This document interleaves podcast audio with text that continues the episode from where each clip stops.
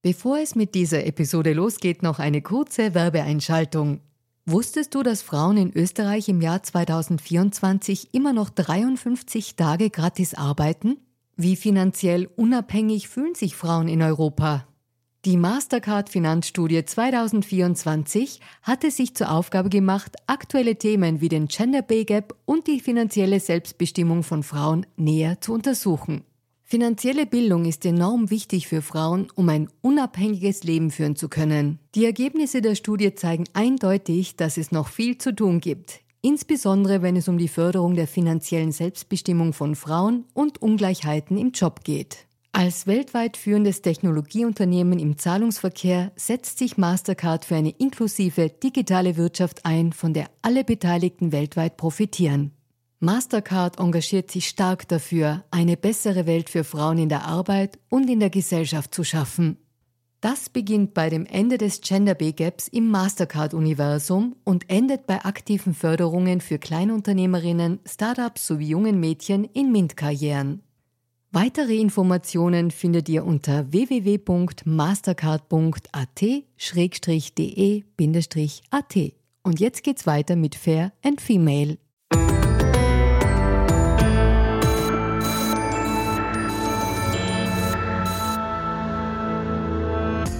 Hallo ihr Lieben, herzlich willkommen zu Fair und Female, dem Gesellschaftspodcast der kleinen Zeitung.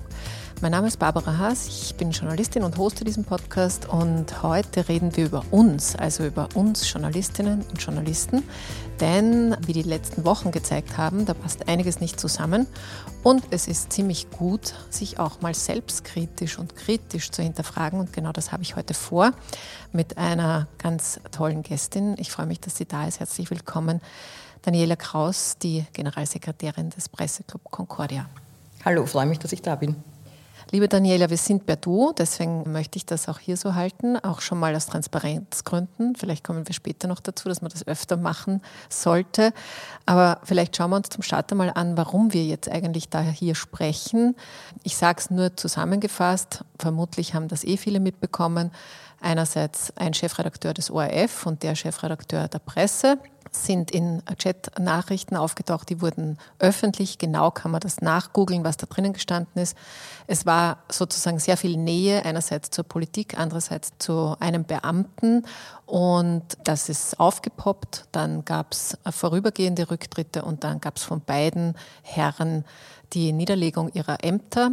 Zum Rainer Nowak muss ich dazu sagen, der war eben Chefredakteur der Presse und damit auch ein Kollege von mir, weil die Presse zur Styria Medien AG gehört, gleich wie die kleine Zeitung.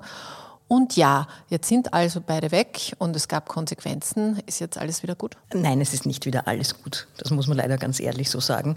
Es ist gut, dass es Konsequenzen gab, weil damit wird auch nach außen klar, dass das ein Verhalten war, das nicht den professionellen Normen entspricht.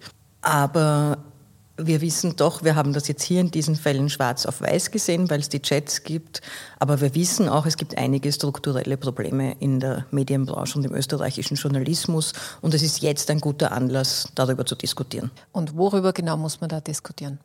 Man muss darüber diskutieren, dass einerseits die Rahmenbedingungen für unabhängigen Journalismus in Österreich nicht optimal sind. Und ich glaube, über das können wir sehr lange reden. Wir können dann ein paar Aspekte rausgreifen. Und das Zweite ist, dass offensichtlich die Profession selbst nicht ausreichend darauf achtet, dass ihre Standesnormen eingehalten werden. Also das heißt, nicht professionell genug gearbeitet wird. Meinst du das? Ja, dass es da offensichtlich doch ab und zu Ausreißer gibt. Ich bin aber dagegen, dass man alles in einen Topf wirft und alle, vor allem weil ich das unfair finden würde gegenüber den vielen, vielen, vielen Journalisten und Journalistinnen in diesem Land, die sich jeden Tag bemühen, diese Normen zum Teil auch wirklich unter widrigen Bedingungen einzuhalten. Was ich an der Stelle schon auch betonen will, wir reden hier in beiden Fällen von Führungskräften.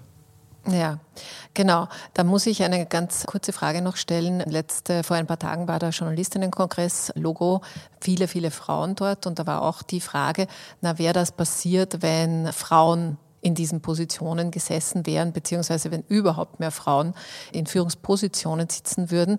Jetzt frage ich dich das auch einfach. Glaubst du, Würde das auch passieren, wenn Frauen am Steuer säßen? Ich kann es nicht seriös beantworten. Ich weiß es nicht. Ich glaube, es wäre deswegen anders, weil ich glaube nicht, dass Frauen grundsätzlich besser sind oder Männer schlechter, aber ich denke, es könnte deswegen anders sein, weil gerade dadurch, dass Frauen im Journalismus leider auch in Führungspositionen seltener vertreten sind, stecken sie sicher im Moment größere Anstrengungen in die Ausfüllung dieser Rolle oder mehr Reflexion. Wir wissen auch, das ist empirisch belegt, Frauen im Journalismus sind deutlich höher, haben deutlich mehr Bildung als Männer und Frauen sind auch deutlich bereiter, in Weiterbildungen zu gehen. Das heißt, meine Hypothese, und die ist hier empirisch begründet, wäre, dass eine Frau, die in eine Führungsebene kommt, sicherlich sich viel mehr auch darum sorgt und viel mehr einfordert, dass sie zum Beispiel auch ein Management-Training, ein Führungstraining, ein Coaching, eine permanente Begleitung in Anspruch nehmen kann. Und das könnte dann natürlich ein Unterschied sein. Soweit, also das traue ich mich zu sagen. Aber ich würde nicht sagen, alles ist besser, wenn die Frauen regieren. Auch wenn ich es im Geheimen mir denke, aber es ist nicht empirisch begründbar. Ja, man kann es eben noch nicht sagen. Wir wissen es nicht, weil wir, unsere Strukturen sind nicht so. Ich glaube übrigens auch nicht, dass man das jetzt ganz nach Geschlecht trennen kann. Und wenn man nach Deutschland schaut, dann sieht man ja, dass auch durchaus Frauen, also da gibt es einen sozusagen einen Skandal. Die Intendantin des RBB, öffentlich-rechtlicher Rundfunk, musste zurücktreten. Auch nicht aus lauter Herren Gründen, sondern da gab es eben auch was, was zu einer Diskussion auch über den öffentlich-rechtlichen Rundfunk in Deutschland führt. Äh, lass uns ganz kurz eben auf auch auf den öffentlich-rechtlichen äh, kommen. Einer von den beiden Herren, der Matthias Schrom, ist eben da auch betroffen gewesen. Und jetzt sieht man anhand auch dieser Chats eben dort was eher die Nähe zur Politik und was der Presseclub Concordia, aber viele andere, aber ihr halt auch und du auch immer wieder fordert, ist, den ORF zu entpolitisieren. Vielleicht kannst du skizzieren, was du konkret damit meinst, weil eben ein bisschen das Politische im ORF ja quasi von Gesetzes wegen immer mit dabei ist. Also ja, auf der einen Seite ist im ORF-Gesetz die Unabhängigkeit ja festgeschrieben. Es gibt da die Passage in Paragraph 4 Unabhängigkeit als Recht und Pflicht was ich wunderschön formuliert finde und das spiegelt sich auch im Verhaltenskodex und im Redaktionsstatut des ORF wieder. Aber wir haben ein strukturelles Problem und man muss auch überlegen, ob das nicht verfassungswidrig ist, weil auch in der Verfassung die Unabhängigkeit des öffentlich-rechtlichen Rundfunks festgeschrieben ist. Und das ist die Besetzung des Stiftungsrats und des Publikumsrats. Das sind die zwei Gremien, die den ORF kontrollieren, also Aufsichtsrat, so wie ein Aufsichtsrat in einem großen Unternehmen. Und die sind auch für die Bestellung der Geschäftsführung zuständig. Und dieser Stiftungsrat, also das wichtigste Kontrollgremium, wird so bestellt, also da kann können die Parteien jemanden nominieren und im Regelfall wird die Partei, die den Kanzler stellt, die Mehrheit der Stiftungsräte nominieren können. Jetzt ist zwar auch gesetzlich festgelegt, dass keine aktiven Politiker und Politikerinnen in diesem Stiftungsrat sitzen dürfen, aber die Praxis schaut trotzdem so aus, dass sehr viele dieser Stiftungsräte dann loyal gegenüber den Parteien sind, die sie entsendet haben. In der Praxis gibt es dann sogenannte Freundeskreise, das ist kein formales Gremium, aber das sind die jeweils von den Parteien entsendeten Stiftungsräte, die eben zusammenhalten und wie man jetzt leider Gottes auch an Sidelettern, das darf man nicht vergessen, vor ein paar Monaten haben wir erfahren, dass es bei Regierungs-, bei Koalitionsverhandlungen auch Sideletter gibt, in denen ausgemacht wird, wie denn es mit dem ORF und seinen Stiftungsräten weitergeht, dass da eben Dinge ausgemacht werden, die gar nichts mit der Unabhängigkeit zu tun haben. Das heißt, es sickert von oben runter. Das heißt, die Redaktionen müssen ganz stark versuchen, ihre Unabhängigkeit zu wahren. Aber wenn Personalbesetzungen von oben durchsickern, also vom Stiftungsrat zur Generaldirektion, und die General, also wir wissen ja auch immer, für die Generaldirektion gibt es Kandidaten, die sich die Parteien wünschen. Und da liegt das Problem begraben. Und da gehört der Stiftungsrat, um mich jetzt kurz zu machen, der gehört besetzt, sehr transparent mit Experten und Expertinnen, kann durchaus auch verkleinert werden. Der ist jetzt sehr groß mit 35 Stiftungsräten. Und unserer Meinung nach sollte auch zum Beispiel sollten da Hearings auch öffentlich sein, sodass man weiß, warum und aufgrund welcher Expertise jemand dort drinnen sitzt. Also das heißt, zusammengefasst, das, was der ORF gesetzlich leisten soll, nämlich unabhängig zu sein, wird vom eigenen Kontrollgremium eigentlich konterkariert, weil dort politisch zumindest loyale Menschen drinnen sitzen. Also der Aufsichtsrat, wenn, so wie du gesagt hast, kann die Aufgabe des Kontrollierens gar nicht gut wahrnehmen, weil da zu viel Politik drinnen ist. Ja, Und da sieht man ja an diesen bekannt gewordenen Chats vom ORF jetzt ganz genau, dass hier aus der Redaktion ein Briefing an den Herrn Strache gegangen ist, der dann den FPÖ-Stiftungsratsvorsitzenden Steger wiederum dem gute Ratschläge gegeben hat, wie der Steger in die Redaktion eingreifen kann. Dieser Kreislauf ist ja ein Wahnsinn. Und auf der anderen Seite haben wir im, im ORF sehr viele sehr gut arbeitende Journalisten und Journalistinnen, die ununterbrochen kämpfen müssen für ihre Unabhängigkeit. Und das ist natürlich ein, eine wahnsinnige Belastung auch. Ja, jetzt ist ja sozusagen das, was du jetzt gerade gesagt hast, eben, dass es die, die dann in den Redaktionen arbeiten, natürlich gut und gewissenhaft das tun, ihren Job tun und sich einerseits selbst schützen, andererseits, das wird ja auch dem Matthias Schrom nachgesagt, er habe seine Redaktion ja gut abgesichert, aber das Thema an sich ist jetzt nicht erst seit den Chats grundsätzlich da. Und das, was mich interessiert, ist, glaubst du, ist dieser Skandal oder diese unabsichtliche Transparenzmachung jetzt Grund genug, dass man das wirklich angeht? Grund genug ist es sicher.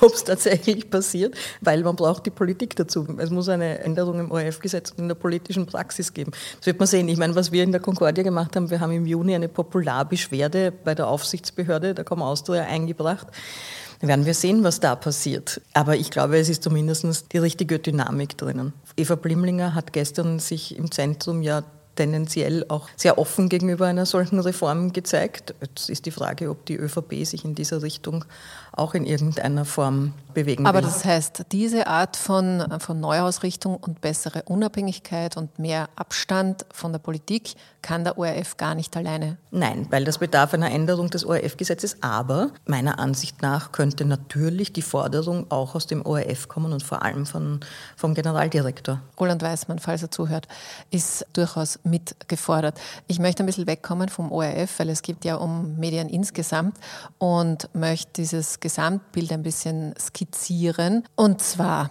es gibt viele Erhebungen, wie gut oder wie schlecht Medien sind. Ich nehme jetzt eine Erhebung mal her. Es gibt diesen Reuters Digital News Report. Da werden jedes Jahr mehr als 90.000 Interviews geführt in mittlerweile 46 Ländern. Und ich stelle den Link dazu auch in die Shownotes. Und zwei Dinge sind da für mich zumindest auffällig. Das, das eine ist sozusagen der insgesamte Vertrauensverlust. Also Menschen glauben einfach nicht mehr, was in den traditionellen Medien so steht. Und das zweite ist, was ich jetzt weiß nicht, was ich schlimmer finde, ist, dass Nachrichten gar nicht mehr wahrgenommen werden. Also nicht nur sagen, es ist ein Blödsinn, sondern es geht völlig an mir vorbei. Das sind die sogenannten News Avoider die sich oder die ihre Informationen dann ganz woanders herholen und, und immer weiter auch weggehen von einer Debatte, die einer, in einer Klammer über der Gesellschaft irgendwie alle betrifft. Und erstmal zum Vertrauen. Da waren, also vor der oder in der ersten Phase der Covid-Pandemie waren die Zahlen da noch ganz gut. Und danach gab es einen ziemlichen Absturz in Österreich und ich nehme jetzt das eigene Medium her.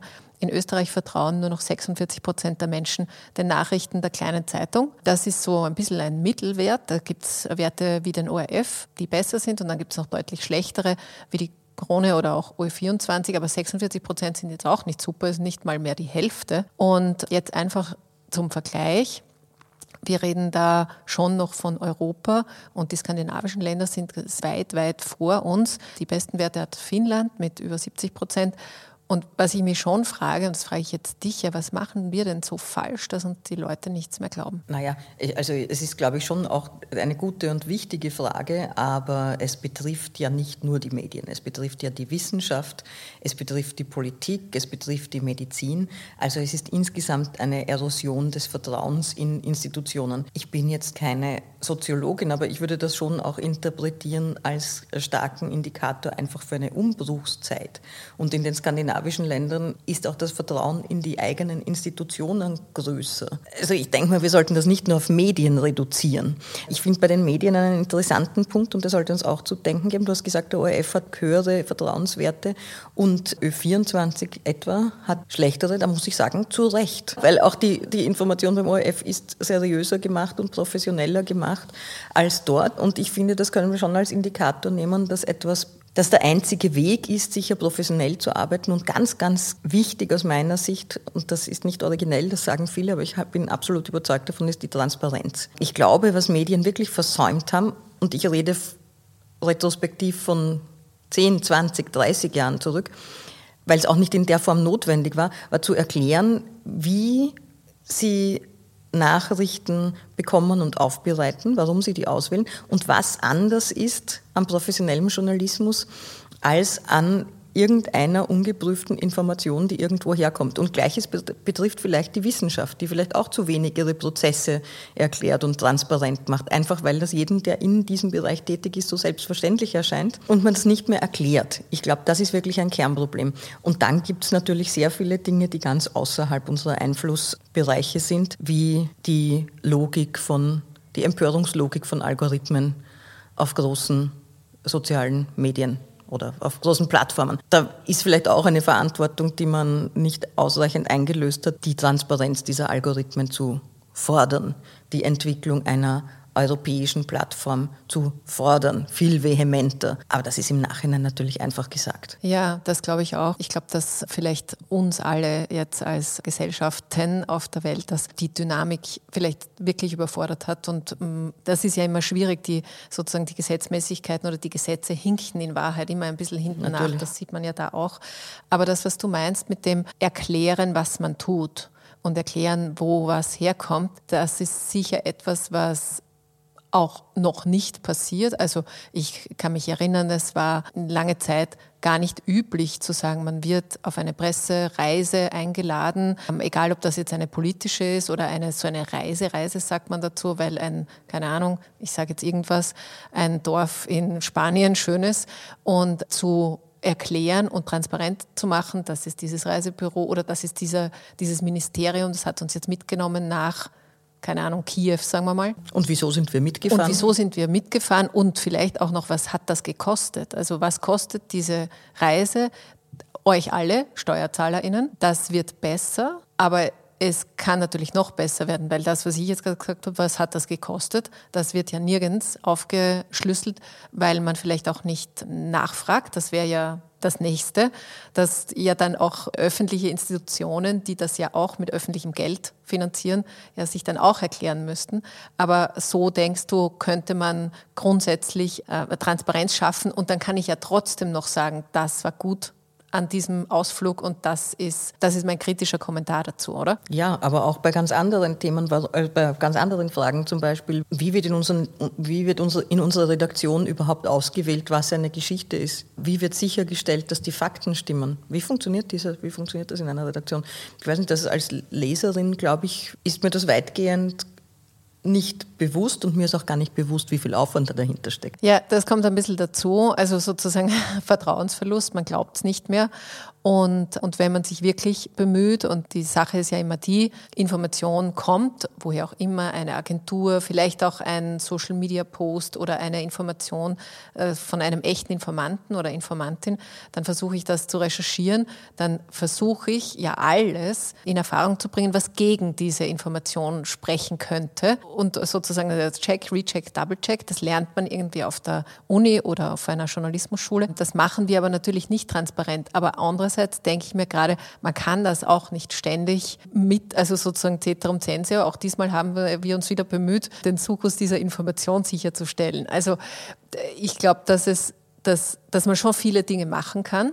Ich glaube, es ist auch, manchmal tut es auch gut, zu anderen Medien zu schauen. In Deutschland gibt es viele Beispiele, wo genau solche Erklärungen auch noch oft dabei sind. Denn die erste Meldung oder zum ersten Mal sind wir vor zwei Jahren auf dieses Thema aufmerksam geworden und so weiter. Natürlich nimmt mich das als Leserin ein bisschen mit, aber damit ist es ja wahrscheinlich nicht getan, weil was ich mir denke, wenn viele Menschen weggehen aus den Medien, aus den traditionellen Medien und sie gehen dann auf soziale Medien, wie du gemeint hast, Telegram oder wie auch immer, das Bedürfnis, informiert zu werden, bleibt ja. Und was glaubst du, gibt es noch was, außer zu sagen, ich bin jetzt möglichst transparent in dem, was ich tue um da dagegen zu wirken? Ich glaube, es geht ganz stark um eine Stärkung der Marken. Weil auch bei den Vertrauenswerten wird ja, aus, wird ja gefragt, welche Marke, nicht welche Zeitung oder so. Und die Frage, wie man dieses Vertrauen stärken kann, auch über die verschiedenen Plattformen und auch das sofort erkennbar ist. Wenn ich jetzt etwas lese auf Twitter, wobei Twitter ist jetzt ein eigenes Thema, das zeigt ja die ganze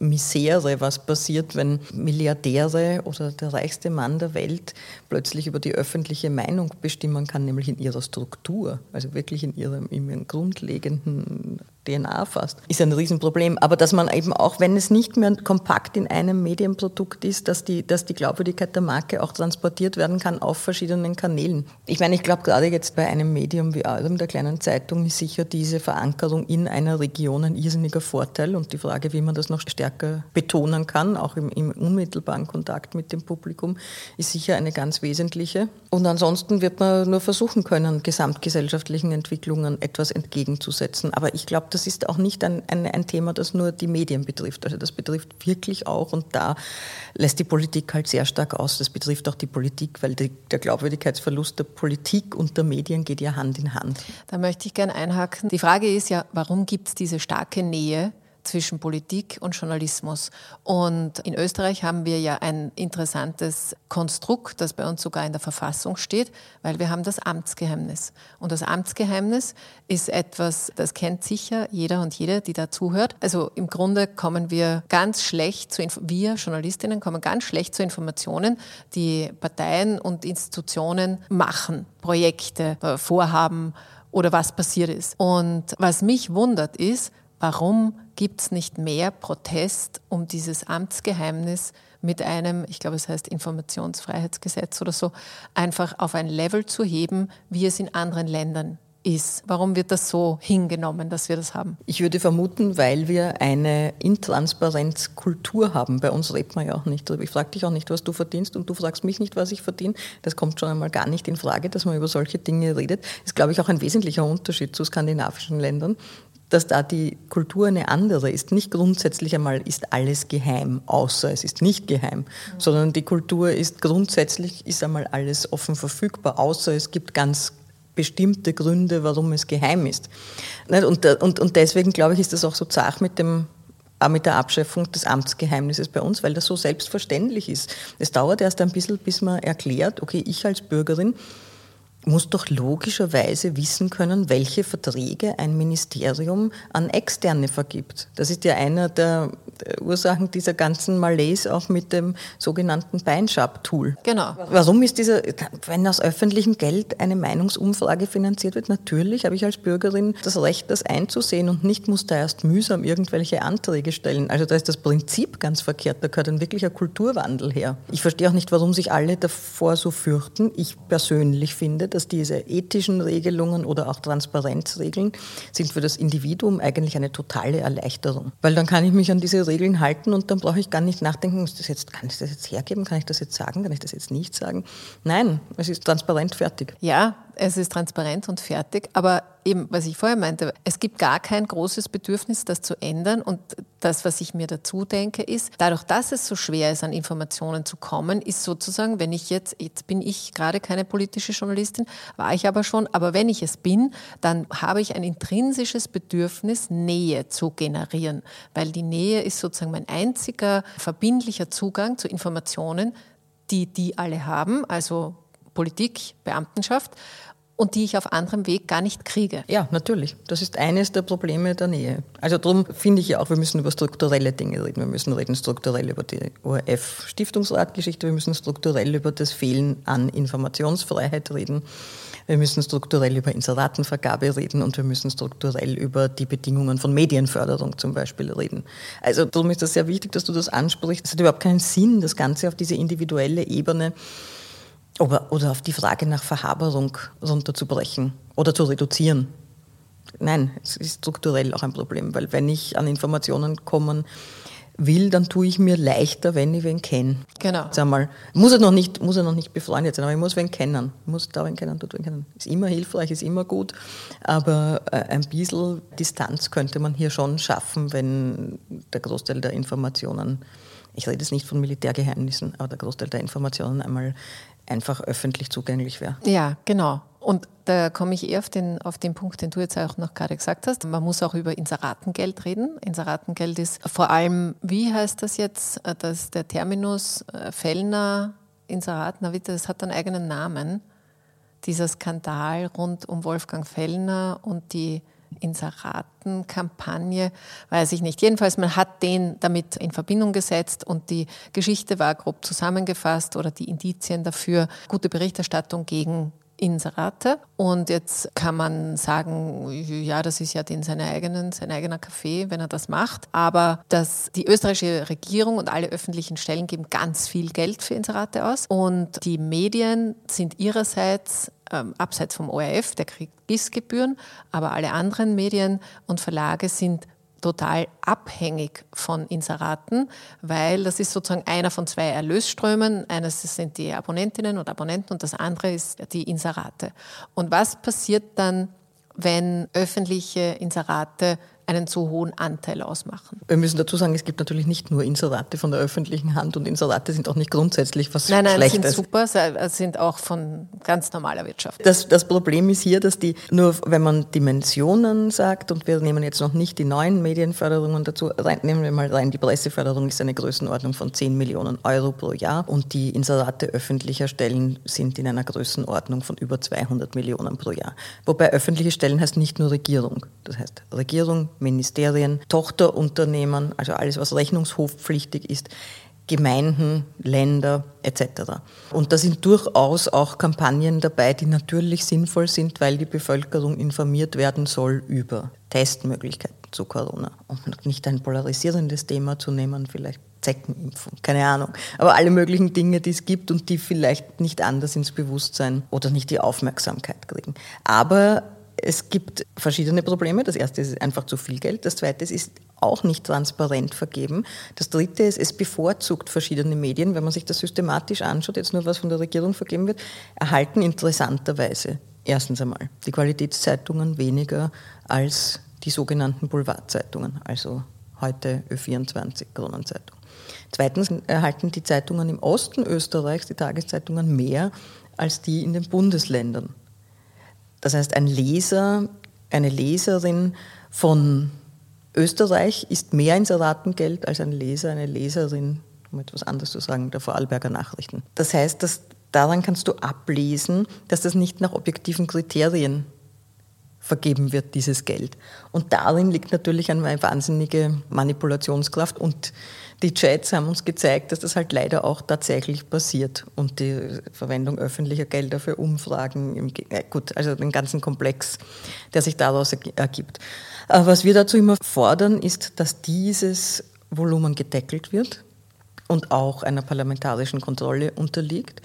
Und dass im Gegenzug, wenn man sagt, man will die Medien und den Journalismus fördern, dass mehr Geld in eine strukturierte und transparente Journalismusförderung hineingeht. Aber das ist sozusagen der Vorschlag, weil diese 10 Millionen Presseförderung, die du erwähnt hast, die sind immer gleich geblieben oder haben sich die auch erhöht?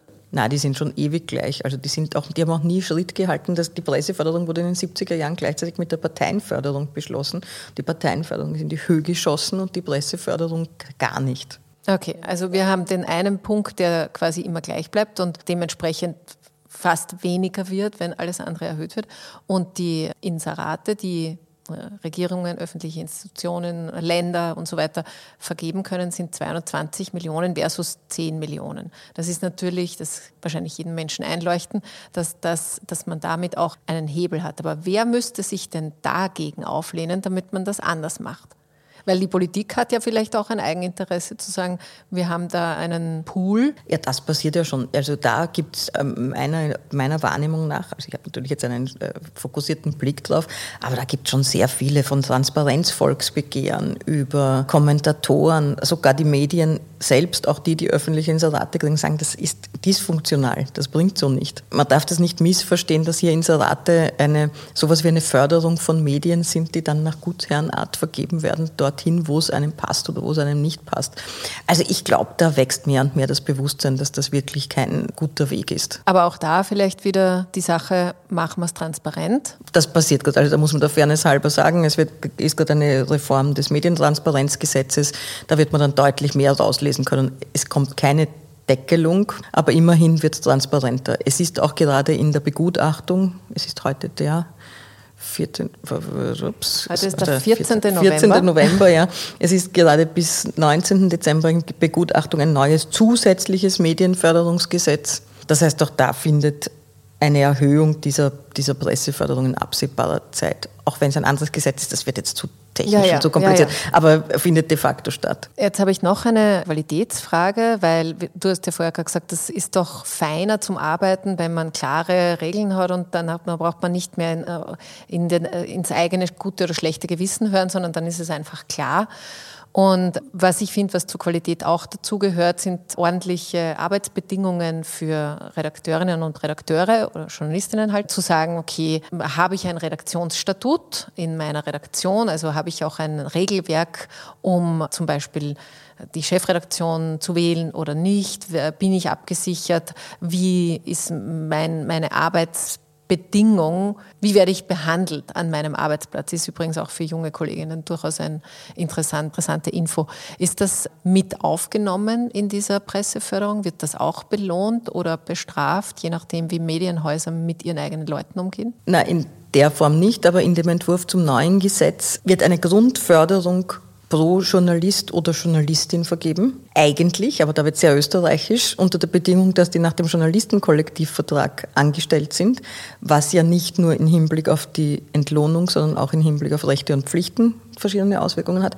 Es gibt aber im Gesetzesentwurf auch die Ausnahme oder ähnliche Kollektivverträge, ohne ähnlich entlohnte. Also das ist noch sehr unscharf. Und es gibt Zusatzförderung für Medienunternehmen, die einerseits ein Fehlermanagement System, also Prozesse haben oder eben auch Qualitätssicherungsprozesse und da sind dezidiert Redaktionsstatute angeführt. Das heißt, das geht schon in die Richtung der Stärkung der Redaktionen. Aus unserer Sicht ist aber hier sehr schade, dass das nicht Grundbedingung für den Erhalt von Förderung ist, sondern nur ein Schlag übers Hauberl. Ja, ich möchte mit dir noch mal ganz kurz zum Abschluss auf die Metaebene gehen. Die, der Presseclub Concordia wurde 1859 gegründet, ist eine NGO und tritt für unabhängigen Journalismus ein. Was passiert denn, wenn wir diese Dinge nicht auf die Reihe kriegen? Was passiert denn mit uns als Gesellschaft und mit den Medien in ihrer Funktion oder in ihrer Aufgabe wirklich auch Kontrolle und Unabhängigkeit darzustellen, wenn wir das nicht schaffen. Die zwei größten Gefahren, die ich sehe, ist erstens, dass wir total zerfleddern als Gesellschaft, dass wir keinen gemeinsamen, mir fällt nur ein Common Ground, also keine gemeinsame Basis haben, keine Faktenbasis, worüber wir überhaupt uns austauschen, worüber wir vielleicht auch streiten und unterschiedlicher Meinung sind. Dass uns diese Faktenbasis total auseinanderfällt, dass wir auseinanderfallende Wirklichkeiten haben und gar nicht mehr miteinander reden können und auch nicht mehr streiten, weil jeder glaubt irgendwas. Und jetzt haben wir doch einen gewissen Konsens, okay, es gibt, Wissen, noch, es gibt wissenschaftliche Fakten, es gibt Fakten, über die wir diskutieren. Das ist das eine, was ich als große Gefahr sehe. Und das zweite, was ich als große Gefahr sehe, ist, dass wir extrem manipulierbar sind durch Partikularinteressen. Weil man muss ja schon sagen, das Interesse des Journalismus ist jetzt einmal, ist einmal per se das Interesse des Publikums. Es geht darum, dem Publikum eine gute, fundierte, möglichst geprüfte, immer wieder können Fehler passieren, aber möglichst geprüfte Informationen zur Verfügung zu stellen. Und wenn das wegfällt, dann sind wir, dann werden wir hin und her getrieben wie Herbstblätter, weil einer sagt diese Meinung rein, der andere schießt in den öffentlichen Diskurs vielleicht in einer russischen Trollfabrik fabrizierte Meinung, eine Partei schießt ihre Meinung rein, eine wirtschaftliche Interessensgruppe. Auf der anderen Seite haben wir Informationen, die durch Algorithmen in die Höhe gespült werden, weil sie besonders viel Empörung hervorrufen. Und ich glaube, dann gilt nur mehr das Recht des stärker Manipulativen. Ja, und das Recht des Lauteren, was bei den, in den sozialen Medien sowieso schon jetzt gilt. Also wir haben viel zu verlieren, heißt das. Ja, wir haben wirklich viel zu verlieren. Manchmal, wenn ich gut drauf bin, denke ich mir, aber wir sind schon an einem Wendepunkt wieder hin zu mehr Vernunft. Ja, das ist ein guter Abschluss. Ich hoffe auch, dass wir an einem Wendepunkt sind, Transparenz und den eigenen Beruf und auch das eigene Tun zu erklären und auch in Frage zu stellen, glaube ich, gehört ganz unbedingt dazu. Das müssen übrigens andere Menschen in ihren anderen Berufen auch machen. Also soll und darf der Journalismus da keine Ausnahme sein. Liebe Daniela, ich sage ganz lieben Dank für deine Einschätzungen und für deine klaren Worte, auch was gemacht gehört. Danke, dass du da warst. Danke, Barbara, für die Einladung. Und die gute Nachricht zum Tag sage ich euch noch ganz kurz, weil es ja immer auch um Frauen geht in diesem Podcast und weil wir ja gefragt haben, wäre das alles besser gewesen mit mehr Frauen in, an der Spitze und wir wissen es nicht, weil wir einen langen Weg dazu haben. Die kleine Zeitung hat sich 2018 ein Ziel gesetzt, nämlich 50 Prozent aller Führungspositionen mit Frauen zu besetzen und sind gestartet mit 30 Prozent Frauenanteil. Das war 2018, wie gesagt. 2022 im Jänner waren es schon 44 Prozent und bis 2025 maximal sollen die 50 Prozent erreicht sein. Dann können wir vielleicht nochmal neu darüber reden, ob sich auch der Umgang mit Verantwortung und die Nähe zu Mächtigen verändert hat. Meine Nähe zu euch verändert sich nicht. Wenn ihr wollt, dann hören wir uns wieder nächste Woche. Ich wünsche euch alles Liebe und Baba.